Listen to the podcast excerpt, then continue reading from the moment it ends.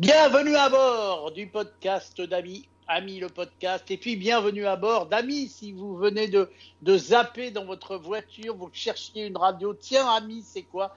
C'est la radio de la tech, et on parle de tech, de toutes les techs, et aussi parfois de jeux vidéo, et puis un jour on vous parlera de, de ciment et de béton, parce que c'est aussi de la tech. Et pour l'instant, nous sommes avec Charles, mon cher Charles. Salut Salut Guillaume, comment ça va? Eh bien, écoute, je vais bien et je vais d'autant plus bien qu'aujourd'hui, je sens que je vais en apprendre beaucoup sur quelque chose qui est dans l'air du temps. On n'en parle pas beaucoup, mais on en parle quand même et on va en parler de plus en plus. Et toi, tu vas nous en parler ce soir. C'est l'ordinateur quantique. Qu'est-ce que c'est que cet extraterrestre. Exactement, qu'est-ce que c'est, comment ça marche, je vais essayer de vous expliquer au mieux, c'est un sujet qui est très complexe. Alors j'ai vraiment essayé de vous présenter des informations qui sont le plus digérées possible, mais qu'il faut qu'ils soient quand même digestes, euh, parce que c'est très compliqué comme je l'ai dit. Alors euh, un ordinateur, les ordinateurs quantiques, comme tu l'as dit, on en parle un petit peu, pas beaucoup, mais on risque d'en parler beaucoup plus puisque c'est euh, le futur des ordinateurs. Et euh, ça, peut-être pas pour les raisons pour lesquelles on croit. On s'imagine tout de suite qu'un ordinateur quantique, c'est quelque chose qui est beaucoup plus rapide, etc. On va voir que c'est vrai, mais que c'est pas 100% vrai. On va voir que c'est très différent. tout ça, ça a à voir en fait avec l'architecture et de comment, comment est fait et comment ça marche un ordinateur quantique. Alors déjà, si je repars sur des bases, un ordinateur de base. Est-ce que tu sais comment ça marche, mon cher Guillaume? Oh, écoute, je te dirais en très très gros, oui, je sais comment ça marche. Il y a un processeur qui fait des calculs, il y a la RAM qui stocke des données provisoires, il y a le disque dur qui stocke tes vraies données que tu gardes tous les jours, il y a un écran qui te permet de réagir avec euh, euh, la machine sur une interface graphique, et puis tu as une souris pour commander tout ça avec un petit clavier. Et puis, euh, c'est surtout basé euh, euh, sur l'électricité, puisque ton processeur, il est animé par du courant électrique qui se balade dans les, dans les composants, les semi-conducteurs, pour faire tourner tout ça. Exactement. Et en fait, le lien commun qui va unifier tous les éléments que tu as donnés, à savoir l'écran, la carte mère, la RAM, la carte graphique, tout ce qu'on peut imaginer, ils communiquent entre eux grâce à un langage universel et unique qui s'appelle le langage des bits, des 1 ou des 0. Et en fait, c'est là que va euh, arriver la plus grande différence entre un ordinateur normal et un ordinateur quantique. C'est qu'un ordinateur normal, on stocke des informations, donc une couleur, euh, une lettre, un chiffre, un son, euh, avec des bits, donc c'est-à-dire une série de cases, et dans chaque case on met des 1 et des 0. Alors qu'avec un ordinateur quantique, on va stocker et transmettre et utiliser les informations avec ce qu'on appelle des qubits pour des quantiques bits ou bits quantiques.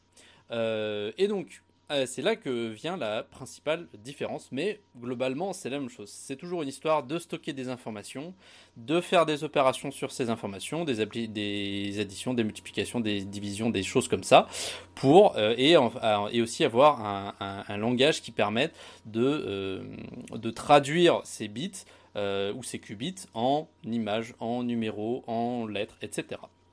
Le truc qui est super méga important et qui fait la puissance des ordinateurs quantiques, c'est que contrairement aux ordinateurs normaux, les qubits peuvent avoir plusieurs états. On a vu que un bit de base, un bit informatique, c'est 1 ou 0, ce sera jamais 2, ce sera jamais 3, ce sera jamais 0,5, ce sera toujours 1 ou 0. D'ailleurs, dans votre disque dur, ce sont des tout petits aimants. Et un aimant, on sait que ça a deux polarisations, nord ou sud. Et avec une tête de lecture ou une tête d'écriture, on vient changer la polarisation de cet aimant, par du nord vers le sud ou du sud vers le nord, pour changer un 1 en 0 et vice-versa. Avec un ordinateur quantique et avec ses qubits, euh, un qubit, ça peut avoir plusieurs états. Ça peut avoir, à un instant donné, au moment où on le lit, un qubit peut avoir 20% de 1 et 80% de 0. Et plus ou moins toutes les combinaisons possible et imaginable entre les deux, tant que le résultat, ça fera toujours 1. Tant que les deux pourcentages additionnés, au final, ça fait toujours 1. Mais du coup, eh ben, on imagine tout de suite que euh, lorsque, à un bit d'informatique normale où on a une information qui est juste 1 ou 0, noir ou blanc, allumé ou éteint, eh ben, avec un bit quantique, on va avoir beaucoup plus d'informations. Donc en fait, dans une euh, case, on va pouvoir stocker plus d'informations euh, qu'avec un bit traditionnel. Et donc, Avec une fois qu'on sait ça, donc tout de suite on s'imagine euh, effectivement que ça va, ça va permettre plein de choses. On verra plus tard. Ça permet certaines choses, mais pas tout non plus. Euh, ça permet certaines choses quand même parce que les ordinateurs quantiques permettent, je veux dire, des certains calculs qui ne sont pas possibles avec les ordinateurs traditionnels, notamment à cause de cette propriété, donc la propriété que je viens d'énoncer, le fait qu'un bit quantique peut euh, avoir euh, un certain état qui n'est pas forcément 1 ou pas forcément 0, cette, cette, euh, cette propriété, ça s'appelle la superposition. C'est qu'à un moment donné, on va superposer deux états, comme j'ai dit, 20% de 1, 80% de 0. On superpose ces deux états. Et donc un bit quantique, sa particularité, c'est qu'il a la, il y a la superposition quantique. C'est ce qu'on appelle la superposition quantique. Une autre particularité euh, qu'ont les bits quantiques, c'est les interférences. C'est que en fait, ces 1 et ces, 0 et cette combination entre les deux sur un bit quantique, ça va un peu marcher comme euh, une onde un peu comme une onde sonore. Ça, fluctue, ça évolue. Et en fait, on va pouvoir, euh, ce qui est pratique et ce qui est souhaitable aussi lorsqu'on fait de l'informatique, c'est qu'on va pouvoir additionner les fréquences et les fluctuations de 2 bits, de 2 bits quantiques, de 2 qubits, afin de pouvoir faire des applications, des, pardon, des additions et, euh, et des, des, calculs tout simplement sur ces, euh, sur ces qubits. Donc ça c'est intéressant aussi. Mais la plus, pour moi, la plus remarquable propriété des qubits et celle qui tient le plus, je pense, pour moi, de la magie, c'est ce que les Anglais appellent de, the entanglement ou l'enchevêtrement en français. Ça, voilà, si on peut faire un peu de québécois, l'enchevêtrement des des, qubits. Est-ce que tu sais ce que c'est, cher Guillaume, l'enchevêtrement, l'entanglement de qubits? Eh bien, écoute, euh, non, mais j'aurais tendance à te dire que c'est peut-être un petit peu. Alors, je vais peut-être dire une énorme connerie. Hein. Vas-y. C'est peut-être un petit peu comme le multiplexage des données. Alors, il faut que tu m'apprennes ce que c'est le multiplexage des données. Là, là, tu me poses une question, je ne sais pas.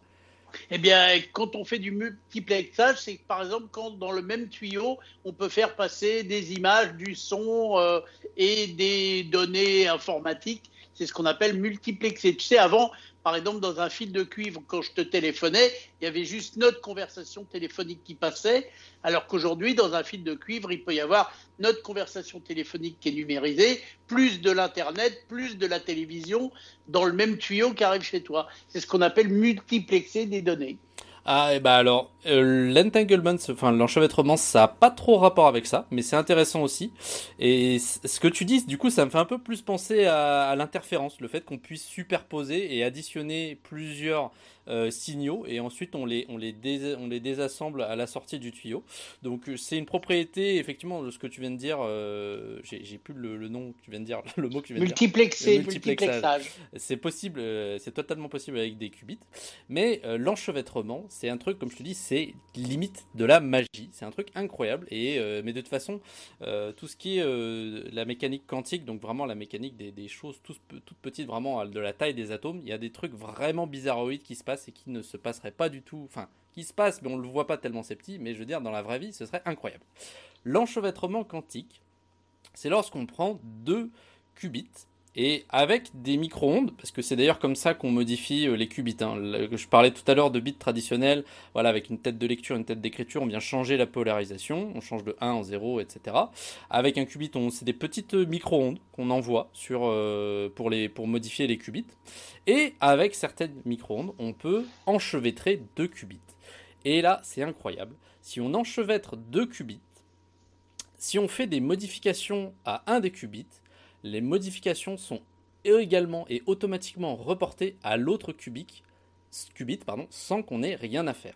C'est comme si dans ton ordinateur classique, tu avais deux petits aimants, donc deux bits, euh, que tu arrivais avec une certaine connexion euh, qui, qui, est totalement magique, avec de la poudre de pain à papin, tu arrivais à les lier.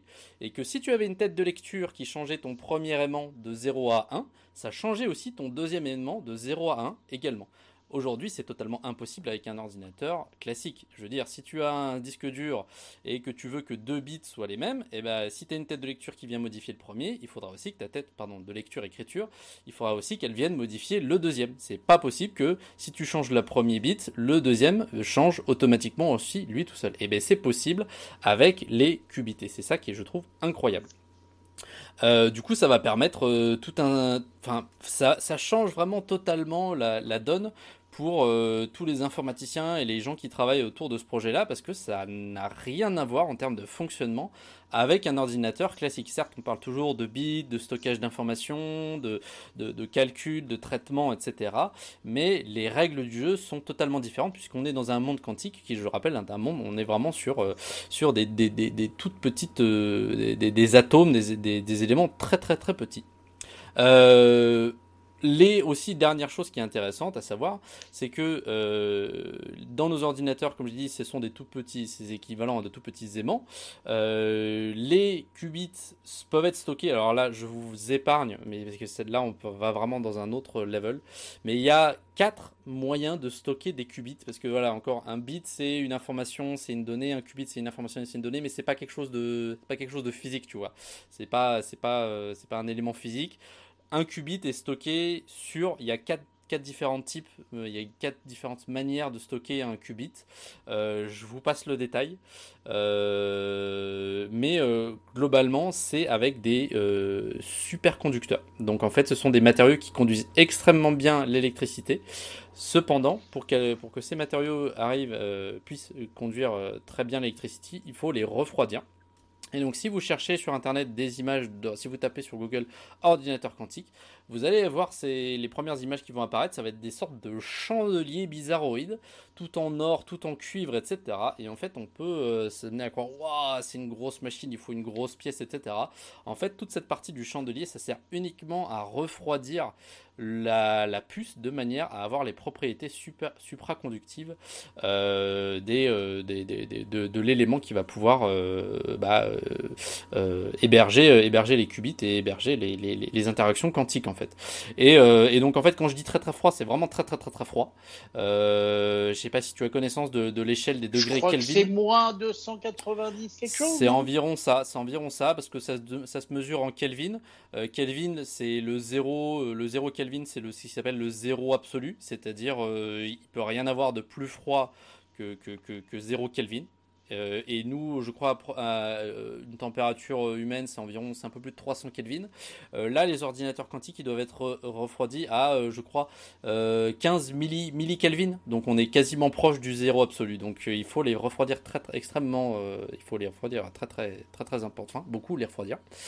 Et, et donc voilà, c'est, mais pour autant. Donc, ça doit être assez énergivore. Du coup. Eh ben, c'est incroyable. J'allais venir là-dessus. Pour autant, puisque on arrive derrière à avoir des puissances de calcul assez importantes grâce à ces qubits qui peuvent euh, contenir plus de euh, blanc ou noir comme information eh ben, au final, les ordinateurs quantiques sont moins énergivores que les super ordinateurs. Et là, je parle de super ordinateurs, je parle d'ordinateurs classiques, mais qui, euh, auxquels on a mis euh, 3 euh, tonnes de RAM et puis 3 tonnes de, cartes graphiques, etc. Ça, c'est des super ordinateurs qui sont des ordinateurs classiques, juste euh, des monstres de, hardware, en fait. Et ben, ces monstres de hardware, ils vont être ultra méga consommateurs en énergie, alors que les ordinateurs quantiques, qui sont du coup, euh, il faut juste les refroidir, mais euh, après les calculs se font euh, très très bien sans qu'il y ait beaucoup de beaucoup de sans qu'il y ait besoin de beaucoup de hardware derrière, et du coup ils sont en moyenne moins énergivores que les superconducteurs. Mais malgré tout, ton ordinateur quantique, pour le même calcul, il va aller beaucoup plus vite qu'un ordinateur classique. C'est une très bonne transition. C'est là où il faut faire attention avec qu'est-ce qu'un ordinateur quantique peut faire et qu'est-ce qu'il peut pas faire. Il faut savoir qu'il peut faire certaines choses que les ordinateurs classiques peuvent faire. Donc notamment, et c'est là où euh, il y a beaucoup de gens qui se sont excités là-dessus, il y a beaucoup de gens qui ont eu peur des ordinateurs quantiques, euh, l'une des utilisations pour lesquelles il serait très fort, et et l'une des utilisations que potentiellement tu pourrais utiliser un ordinateur classique pour le faire. Pour casser les mots de passe Exactement, le décryptage. Euh, il faut savoir que euh, le, le, cryptage des informations, jusque avant les années 70, euh, et ben voilà, tu avais un message, tu avais une clé, euh, tu utilisais une clé pour chiffrer ton message et tu donnais ton message chiffré à quelqu'un, mais il fallait que cet quelqu'un ait la clé. Donc dans les années 70, guerre froide, etc., euh, tu donnais ton message crypté et tu donnais la clé au mec que tu devais voir face à face, parce qu'il fallait trouver, ou par un intermédiaire, il fallait que tu lui donnes la clé pour qu'il décrypte le message. Mais voilà, avec les espions, avec euh, la surveillance, tout ça, tout ça, on n'était pas sûr que la clé si tu donnes la clé à quelqu'un euh, et que tu n'es pas sûr de cette personne, bah après il peut décrypter tous tes messages, c'est très très dangereux. Donc c'est pour ça qu'en 1977, je fais une petite parenthèse hein, historique sur la cryptage. en 1977, il y a trois scientifiques Ron Rivest, Adi Shamir et Leonard Adelman, qui ont mis en point l'algorithme RSA euh, de leur euh, nom de famille, Rivest, Shamir, Adelman, RSA. Ils ont mis en point l'algorithme RSA qui aujourd'hui crypte quasiment tout l'Internet que l'on connaît. Euh, si tu fais une transaction avec ta carte bleue, le numéro de ta carte bleue est crypté via RSA, c'est sûr et certain, il n'y a aucun doute là-dessus. Et comment ça marche C'est un algorithme qui est très puissant et qui euh, utilise aussi une clé, mais un peu différemment. On va le voir, je vais essayer de vous l'expliquer d'une manière très simple. Pour avoir un algorithme RSA, admettons, euh, je veux converser avec toi, Guillaume, et encrypter. Ce que je vais faire, c'est que je vais prendre deux nombres euh, premiers. Alors les nombres premiers, petit rappel de mathématiques, ce sont des nombres qui ne sont divisibles que par eux-mêmes ou que par 1. Je vais prendre deux nombres premiers très très grands, le plus grand possible, le mieux c'est. Je vais les appeler A et B. Euh, je vais prendre A et B, je vais les multiplier entre eux, ça va me donner C. C, ce sera ma clé, ça tombe bien, c'est clé. Voilà. Donc j'ai A et B et j'ai ma clé. Et, ma clé, je vais la rendre publique. Je dis, oh yeah, oh yeah, qui, à quiconque veut m'envoyer des messages cryptés, euh, cryptez-les moi avec cette clé C. Donc, toi, Guillaume, tu vas vouloir m'envoyer un message. prendre la même. Tu prends, attends, tu vas prendre, tu vas prendre ma clé, tu vas prendre le nombre C, tu vas crypter euh, avec l'algorithme, tu vas crypter ton message avec l'algorithme RSA et avec ma clé C. On à la sortie, il va y avoir un message crypté donc. Et le, ce qui est incroyable avec cet algorithme, c'est que pour décrypter cet algorithme, il ne la clé C ne te servira à rien. Tu ne peux pas décrypter ton message crypté avec la clé C. Pour décrypter le message, euh, il faut utiliser les deux nombres A et B. Et ces deux nombres, moi, je les ai gardés. Donc en fait, euh, en faisant ça, bah, je me suis assuré que le moyen de décrypter les messages qui me seront adressés, euh, eh ben, il n'y a que moi qui les ai, puisque j'ai gardé bien secret le nombre A et B. et n'importe qui, si n'importe qui peut m'envoyer des messages cryptés en utilisant la clé C que j'ai rendue publique, mais pour les décrypter, il n'y a que moi qui peux le faire. Donc ça, c'était un truc très puissant. Et donc en fait, euh, si euh, je suis un hacker et que je cherche euh, à, décrypter un message qui est crypté avec cette solution, ce que je vais devoir faire, donc je, suis un hacker, donc j'ai pas accès au nombre A et B, j'ai que accès au nombre C, et je vais prendre le nombre C et je vais demander à un ordinateur, ok ordinateur, trouve-moi les nombres A et B tels que A fois B égale C. Et donc il va commencer à chercher avec des trucs mathématiques, à se dire alors il faut trouver des dénominateurs, c'est un truc qui est très très très très compliqué. Il faut savoir qu'aujourd'hui les systèmes de cryptage les plus puissants utilisent des nombres A et B qui ont plus de 300 chiffres. Donc t'imagines 300 chiffres pour A, 300 chiffres pour B, tu les multiplies entre eux, la clé C, elle est immense, c'est une clé qui est très très très très longue. Euh, et donc, en fait, aujourd'hui, on arrive à des trucs où un ordinateur classique, même un super ordinateur, ça prendra environ 16 millions d'années pour décrypter euh, une clé C pour, à partir d'une clé C, trouver les nombres A et B. Donc, et c'est là, euh, et c'est uniquement lié au fait que euh, un bit informatique classique ne pourra tenir qu'une seule information, 1 ou 0. Mais si on utilise un ordinateur quantique, on peut stocker bien plus que ça dans chaque bit, on l'a vu précédemment.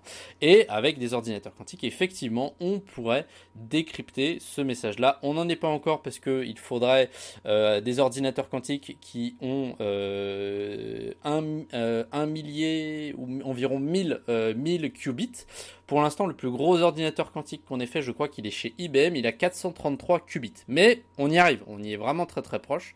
Euh, voilà, c'est très connu que tous les systèmes informatiques, euh, toutes les technologies, souvent ça suit des, courbes assez exponentielles. Ça s'est vu avec l'évolution des, des, semi-conducteurs ces dernières dizaines d'années. donc on va y être très très, très très très prochainement sur des ordinateurs quantiques qui, qui pourront décrypter des choses comme ça. Et puisqu'on a très peu de temps, je voulais quand même revenir sur un truc. Euh, donc ça, on, vient de voir la, chose que les ordinateurs classiques pourraient potentiellement faire, mais que les euh, ordinateurs quantiques feraient bien mieux. Et là, il existe aussi des domaines dans lesquels il n'y a que les ordinateurs quantiques qui pourraient faire ces calculs. Et là, c'est pour que tous des calculs qui sont liés à des probabilités. Et là, je, pense, je parle par exemple de prédire les évolutions de chaque atome, de chaque atome dans une chaîne de molécules qu'on soumettrait à certaines variations de pression, de température, etc. Puisque c'est des toutes petites choses et c'est des, atomes, c'est vraiment, vraiment aléatoire. Tu peux pas prédire euh, la position d'un atome dans les trois prochaines secondes parce que c'est des choses qui vibrent et puisqu'ils sont euh, influencés par tous les autres atomes autour d'eux et par les, changements, euh, toutes les réactions chimiques, etc., c'est très très très difficile pour un ordinateur classique de prédire les évolutions de, chaque atome dans une molécule, mais un ordinateur quantique pourrait très bien le faire. Et ça, ça va ouvrir la voie vers la création de nouvelles molécules, de nouvelles choses, par exemple des vaccins ou des nouvelles matières pour euh, des euh, batteries de voitures ou des d'autres euh, d'autres composés, d'autres d'autres matériaux pour des fusées, des choses comme ça.